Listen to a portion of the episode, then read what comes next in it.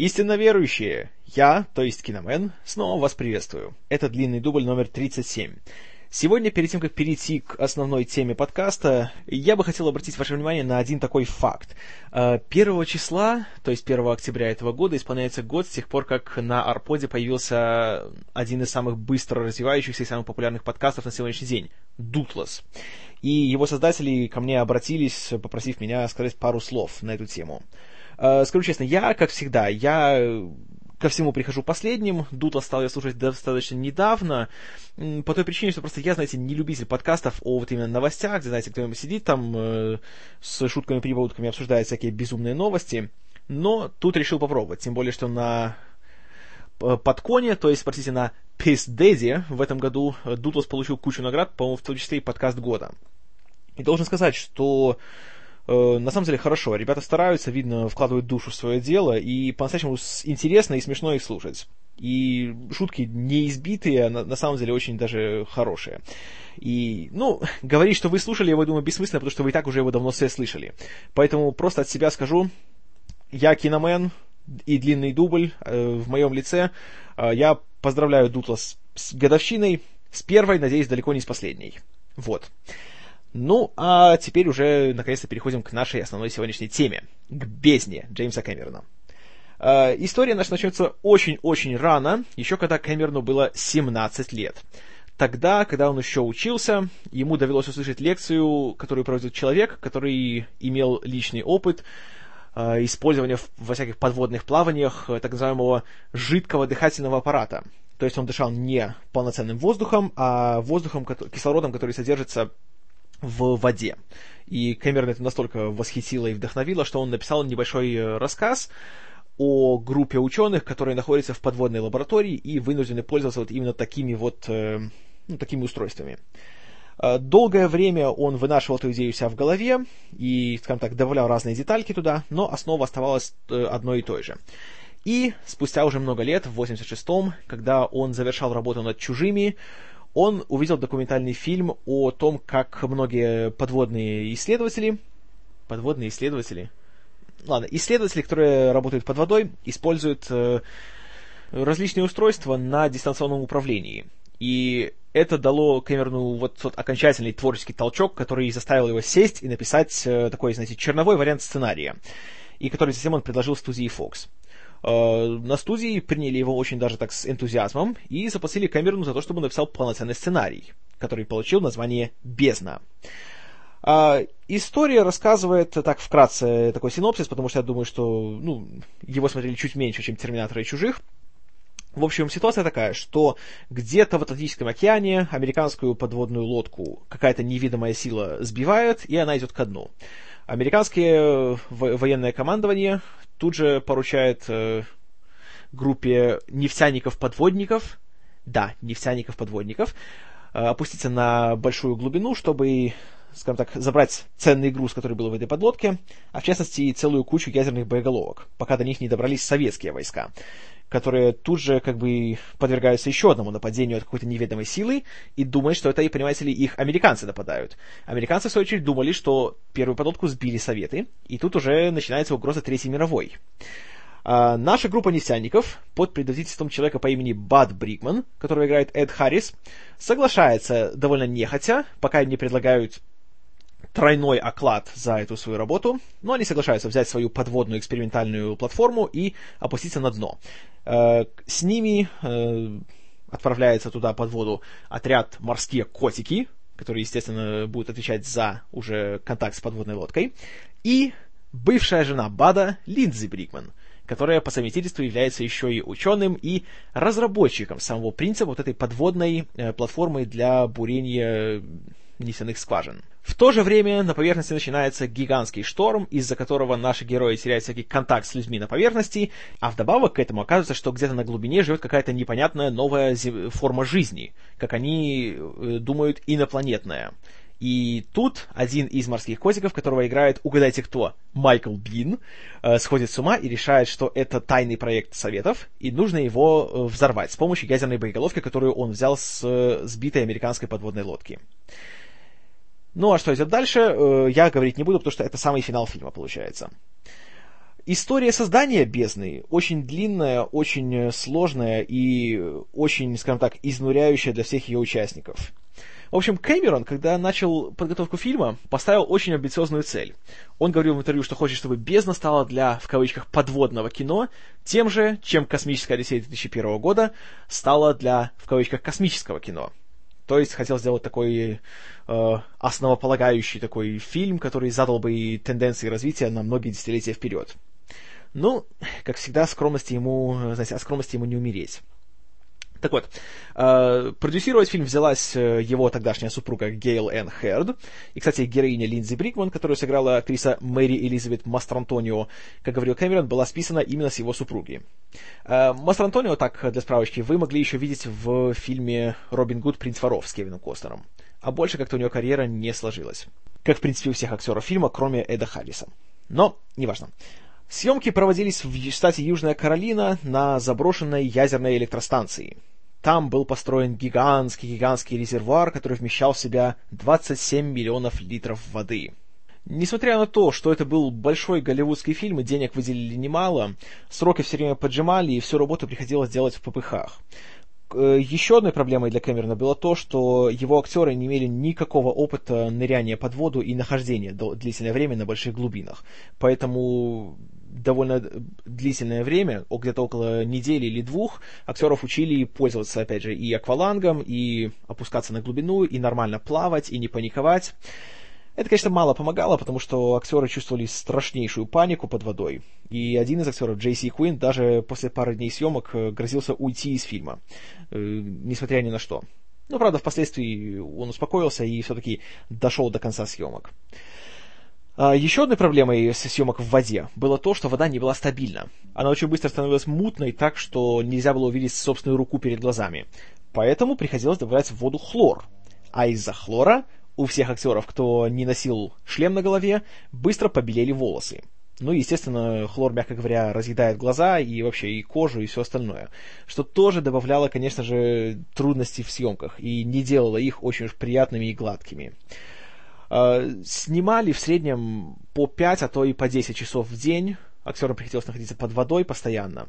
Э, работа в аквалангах была очень трудной еще и потому, что на вдохе и выдохе постоянно их э, вот этот дыхательный аппарат издавал такие очень отвлекающие звуки. И безумно трудно было сконцентрироваться. Плюс у них не было обратной связи с режиссером. Э, Кэмерон сам все время был под водой, опять же, по 8-10 часов проводил там каждый день. Он мог давать э, указания актерам, а актеры ему отвечать не могли. Поэтому у них был такой вот сломанный телефон получался. И условия были тяжелейшие, вплоть до того, что актерам даже у них не было возможности, грубо говоря, пойти в туалет. И Кэмерон так и ему указывал, что, ну, идите в свой, в свой костюм, все равно все, все в воде. Вдобавок к некомфортности съемок добавлялись еще такие проблемы, как э, постоянно происходили, происходила гроза вокруг резервуара, и всегда была проблема того, что молния просто банально жахнет в воду и разрушит все оборудование и убьет всю съемочную группу. Э, кроме того, посреди съемок начали, грубо говоря, просто лопаться многие трубы, и возникала угроза того, что весь резервуар тоже э, разорвется, и всем съемкам придет большой-большой конец. Стресс был гигантский у всех, и у актеров, и у съемочной группы, и особенно у самого Кэмерона. Э, последний и так на своих съемках не ставился особой обходительностью, а тут так и вовсе стал полноценным диктатором. И актеры его просто ненавидели на съемках. И тот же самый Эд Харрис, э, когда фильм вышел, он поклялся никогда больше в жизни не работать с Кэмероном. И даже была так, такая опасность некоторое время, что Харрис мог вообще объявить бойкот фильму и не участвовать в его продвижении. Это, конечно, не случилось, но все-таки отношение актера к режиссеру до сих пор остается таким же. Э, даже был такой момент, когда Харрис э, чуть не утонул на съемках. Была сцена, где он должен был проплыть э, энное расстояние под водой без какого-либо водолазного костюма. И в момент, когда он уже показал сигнал, что все, у него заканчивается воздух, то есть заканчиваем дубль и должен приплыть водолаз с, вот, с баллоном с кислородом, тот подплыл к нему, но дал ему вот этот вот регулятор э, дыхания, знаете, который берется в рот, чтобы дышать, дал ему его вверх ногами. И Харрис начал жадно вдыхать кислород, которого не было. И, по сути, чуть не наполнил себе легкие жидкостью и чуть не умер. К счастью, все обошлось. И когда он ехал обратно в свой отель после съемок, то он сам, к своему удивлению, обнаружил, что он просто в какой-то момент съехал на обочину и просто разрыдался. Вот его просто сломало психически вот э, такие вот изнуряющие условия и конфликты с режиссером, и в целом Харрис был, скажем так, он был разочарован и подавлен как с самими съемками, так и ну, самим собой, он сам себя разочаровал. И такие же чувства примерно чувствовали и все остальные актеры. Мастер Антонио тоже испытывал гигантский стресс на съемках. Э, есть одна сцена в фильме, где, э, страшный спойлер, э, ее героиню, она сначала тонет, а потом ее пытаются оживить. И эту сцену Кэмерон говорил, как перфекционист, э, хотел снять ее там раз, по-моему, 15. Было много дублей, а, естественно, там, знаете, сцена, где там много криков, много боли, много слез, это безумно трудно делать. Это один раз снять, это огромных усилий стоит. А когда много раз подряд, это невыносимо. И как раз был один такой дубль, когда все шло классно, все актеры вообще вот были вот реально вжились в образ, и все идет хорошо и отлично, и все выкладываются. И тут в, плен... Э, в камере заканчивается пленка то она просто не выдержала и сказала, что, блин, Джим, мы тебе не животные, и просто в слезах ушла со съемок. Э, ну, конечно, она потом вернулась, никаких таких больших проблем не было, но сам факт, вот насколько просто изнуряющим все это было. И в интервью после уже выхода фильма все, все, э, кого не спрашивали, э, был такой вопрос. Если бы вы знали, что вас ждет впереди, э, или если бы сейчас у вас был шанс сделать еще один такой же фильм, согласились ли бы вы? Все говорят, нет, ни за что, ни за какие деньги. В том числе и сам режиссер. Что еще интересно? Точнее, как интересно, немножко так, такое грустная такая вот ирония получается. В фильме героини Бада и Линзи, которые вот бывшие супруги, которые развелись из-за такой вот трагической ситуации, когда они чуть оба не погибают под водой, они сближаются друг с другом, и они снова открывают свои, казалось бы, потерянные чувства друг, друг к другу, то как раз Кэмерон и Хэрд вот после такого очень тяжелого съемочного периода э, решили свой брак завершить и уже через два месяца после завершения съемок они официально развелись. Ну, правда, Кэмерон долго один не был. Уже в том же 89 году он э, женился во, во второй раз на своей коллеге по цеху Кэтрин Бигелоу, которая впоследствии получила Оскар за «Повелителя бури», но об этом в другой раз. В общем, худо-бедно фильм досняли, э, доделали. Э, за спецэффекты отвечала уже известная многими своими шедеврами контора ILM Джорджа Лукаса. И «Бездна», несмотря на то, что в прокате прошла довольно так неоднозначно, стала одной из вех в развитии компьютерной графики в кино. Есть очень такая показательная сцена, где вот инопланетные эти создания посылают свой такой, как бы, какой-то такой разв- разведывательный аппарат, который выглядит как такая большая колонна воды и все сделано из компьютерной графики. И эта колонна в определенный момент, э, так скажем так, мимикрирует э, выражение некоторых людей, выражение их лица. И все сделано на компьютерной графике, и опять же, 89 год, только еще первые шаги в этом направлении делаются. И за вот это и за все остальные эффекты в фильме э, Бездна заслуженно получила Оскар. Кроме того, получила номинации за звук, монтаж и операторскую работу, но все три проиграла. Но тут говорить как бы трудно судить, потому что съемки, с одной стороны, конечно, очень хорошо сделаны. Вот эта атмосфера именно такой, знаете, тесного пространства, такой клаустрофобии, этой подводной паники хорошо передана. Но, с другой стороны, подводные съемки, откровенно говоря, ну, средненькие, потому что, опять же, снималось все не в настоящем океане, где можно, знаете, есть на что посмотреть, а снималось в большом резервуаре. И если знаешь это, то как бы э, это заметно. Но, тем не менее, фильм все-таки получился. Фильм завершили. А, когда он вышел в прокате, собрал он отзывы в целом положительные, однако не совсем однозначные. А уж в плане сборов получилась совсем печальная история. А, фильм стоил 70 миллионов долларов, и он превысил свой изначальный бюджет. И собрал он по всему миру всего 90. То есть, э, какую-никакую прибыль, самую мизерную, он принес только за счет э, международного проката. И долгое время он считался таким главным провалом Кэмерона. Точнее, его наименее удачным фильмом, если так позволите сказать. А, до 91 года, пока фильм не вышел на домашнем видео, и пока у, у режиссера не появилось возможности немножко его доделать. Потому что когда фильм снимался, опять же, он превысил свой бюджет, затянулся его период съемок, и он не смог доработать пару сцен, которые я очень хотел включить в фильм. Плюс фильм и так получался 2 часа и, сколько там, 20 минут вроде, или, или 15, что было уже довольно длинным для такого развлекательного большого коммерческого фильма. И около получаса сцен ему пришлось просто вырезать что опять же расстроило актеров. Та же Мастрантонио очень сильно обиделась на Кэмерона, потому что он вырезал ряд сцен с ней, которые, и как показывает потом уже расширенная версия фильма, зря вырезал. На самом деле хорошие были сцены.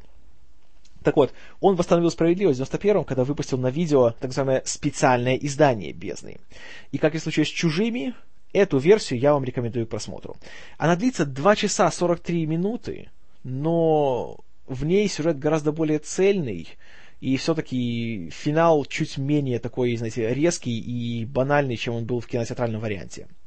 Но рекомендую только вообще, если вы захотите смотреть сам фильм. Насчет того, рекомендую ли я вообще бездну, это сегодня еще будет в конце. Так вот, что я думаю о бездне? Ну, скажу честно, по сравнению с Терминатором, Чужими и даже тоже правдивой ложью, фильм заметно слабее. Его проблема в том, что, во-первых, он очень медленный. И я понимаю, знаете, я не против медленных фильмов. Тот же оригинальный «Чужой». Его первые минут сорок очень такие, знаете, вольготно так движутся, и там особой динамики не наблюдаешь. Но они создают атмосферу. Тут атмосфера, как бы, да, создается. Вот это под водой, вот этот, э, это боязнь того, что за тобой, э, это вот нахождение в замкнутом пространстве, которое не знаешь, э, как долго оно еще выдержит, и как скоро эти стены завалит этими тоннами-тоннами морской воды. Но вся проблема в том, что одной атмосферой не обойдешься. Тебе нужно, как бы, чтобы были интересные персонажи, с которыми это все происходит. А с персонажами здесь проблема они, откровенно говоря, если бы вот опять же не пара хороших актеров, то ничто бы не запомнилось. Вот Эд Харрис, он, он молодец. Он здесь вытягивает весь фильм, по сути, на своих плечах, на мой взгляд. Он играет великолепно. Есть, конечно, пара сцен, где видно, что снимались, э, снимали в попыхах, и как-то так, ну, не дали ему нормально разыграться. Например, есть такой момент, где он вначале говорит по телефону, и мы видим как бы весь разговор с его стороны. И он так, типа, алло, да, это я. Да, я спокоен. А что, что я неспокоен? Почему я должен быть неспокоен? А потом, что? Так вот начинает орать. Конечно, это выглядит немножко так по-мультяшному и не совсем реалистично. Но вот есть одна сцена, где, опять же, вот о чем я уже говорил, страшный спойлер, э, где он э, воскрешает, воскрешает, э, пытается реанимировать вот свою бывшую жену, которая утонула, то там он просто реально сердце кровью обливается от того, как он там вот именно выкладывается на все. На все. Поэтому Харрис как раз молодец. А остальные актеры, ну, нормально. Понимаете, они неплохо играют, но и не особенно хорошо. Майкл Бин продолжает свою традицию играть со солдатов, простите, солдат. И тут он, откровенно говоря, серенький какой-то. Мало того, что он с идиотскими усами-скобками, так еще он играет какого-то, не знаю, полного отморозка, у которого, очевидно, крышу рвет от того, что он находится на гигантской глубине. И, ну, из него пытаются сделать злодея, но как-то не получается. Мастер Антонио в главной женской роли но опять же, она... Она вообще нормальная актриса, но тут как-то ей просто нечего играть. И романтическая линия фильма, на мой взгляд, она, ну, понимаете, она шаблонная, какая-то очень такая клишированная. Вот, есть наш главный герой, есть главная героиня. Они друг друга терпеть не могут, но мы же знаем, к концу фильма они снова, они будут долго и упорно целоваться, и все у них будет хорошо. И так и происходит. Ни одного такого, знаете, неожиданного поворота в этой линии нет. А остальные персонажи второплановые, вот эти другие, эти нефтяники, они никакие такие, кстати, типичные такие, а, такая бравая группа таких работяг, такие свои в доску ребята, такие вообще молодцы и так далее. Поэтому как-то в этом плане фильм на меня никакого впечатления не произвел. В плане сюжета тут вообще разброс и шатание получается. Сначала идет как такая очень почти политический такой триллер идет, опять же, и конфликт между США и СССР. Напоминаю, что 89 год, еще как бы и СССР еще существовал. И, в принципе, это такая неплохо, неплохая довольно идея. И ее развитие было бы интересно. То есть, как бы это придает некий такой масштаб и такой, как бы, как бы лучше сказать, это придает некую такую срочность сюжету, за неимением слова получше. И это показывает, что ставки высоки, и что тут как бы есть некая угроза, некая опасность. Но проблема в том, что к концу фильма об этом как будто забывается. И там уже наши герои находят эту вот инопланетную расу. Герой Харриса спускается очень глубоко, почти на дно океана, в какой-то подводный город. И там уже оказывается, что эти инопланетяне, они смотрят на, на человечество по телевидению. Буквально по телевидению. И они решают, что мы, видите ли, слишком уже испоганили планету, мы все такие плохие, ужасные, насильственные, мы ничего кроме войны и разрушения не знаем, поэтому надо нас всех стереть со Земли. Поэтому вот это именно в расширенной версии происходит. Эти инопланетяне поднимают гигантское такое цунами у берегов всех э, стран, у которых есть выход к океану по всему миру, и эта волна просто стоит. И вот они, понимаете ли, угрожают нам тем, что они могут нас в любой момент у- убить. Но они этого не делают. Волна тут же берет и отходит обратно. А почему? Потому что так получается, что когда Харрис опускается туда на дно, у него не остается достаточно воздуха, чтобы вернуться обратно к своим. И он через такую систему коммуникаций передает своей жене, что вот так и так, типа, я тебя люблю, вот я знал, что я не вернусь обратно, и так далее. Мол, прощи, прости, прощай. И они, увидев это сообщение, поняли, что а на самом деле ведь человеки не такие уж плохие. Да, я сказал человеки. И у них есть способность любить и жертвовать собой и так далее. Мы их пощадим. Я вот смотрел и думал, э, серьезно? Вот из-за одного нефтяника Харриса вы решаете судьбу человечества? Плюс, вы знаете о том, что человечество э, делало и достигло за последние, там, не знаю, всю свою историю, потому что увидели по телевидению? Вы что, издеваетесь? Это инопланетный разум, это высший разум, который может управлять вообще вот всей водой на Земле, и вы не могли по-другому ничего узнать? И вот эта фраза «я люблю тебя» — это ваша при... вот именно причина не делать это? Знаете, это ужасно. Хуже могло быть только если бы... Вот, да, кстати, еще, что, что было, по сути, плохо. Как они показывают, что человечество — это зло используется такой дурацкий-дурацкий штамп, как они показывают Харрису нарезку из э, кадров со взрывами ядерных бомб, и там, по-моему, хроники из, из Второй мировой, показывает жертв концлагерей и тому подобное. Люди, ну перестаньте вы, ну это уже настолько, это так банально, так просто грубо делается. Хуже могло быть только, если бы Харрис в ответ им показал нарезку, знаете, Uh, грудных детей, щенят и радуг. И играла бы, знаете, вот эта вот uh, любимая песня всех хиппи, это I see trees are green, red roses too. И так далее. Простите, пожалуйста, что это вы это должны были услышать. В общем, финал это не работает никак. И его справедливо называют финалом в стиле «бог из машины».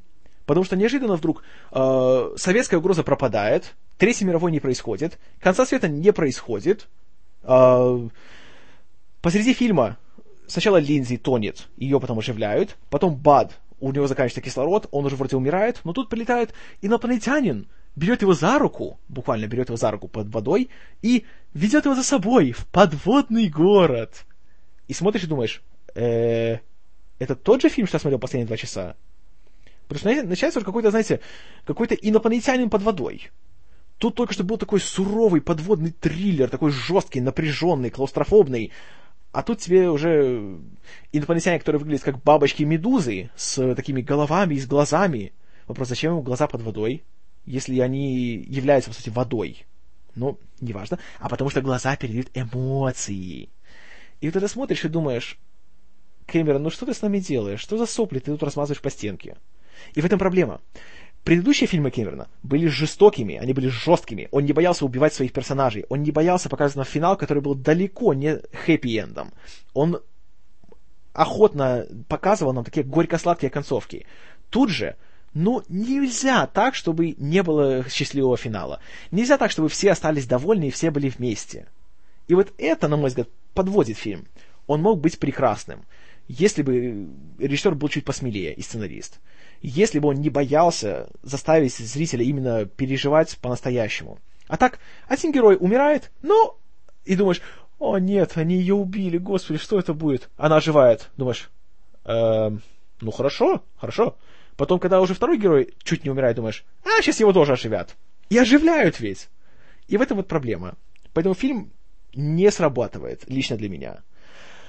И смотреть его, вот почти три часа, скажу честно, я не могу сказать, что я остался доволен.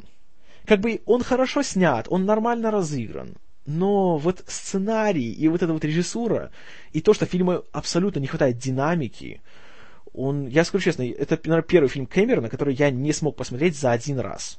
И в нем уже видны все те проблемы, которые, к сожалению, в будущем в фильмах Кэмерона станут только больше.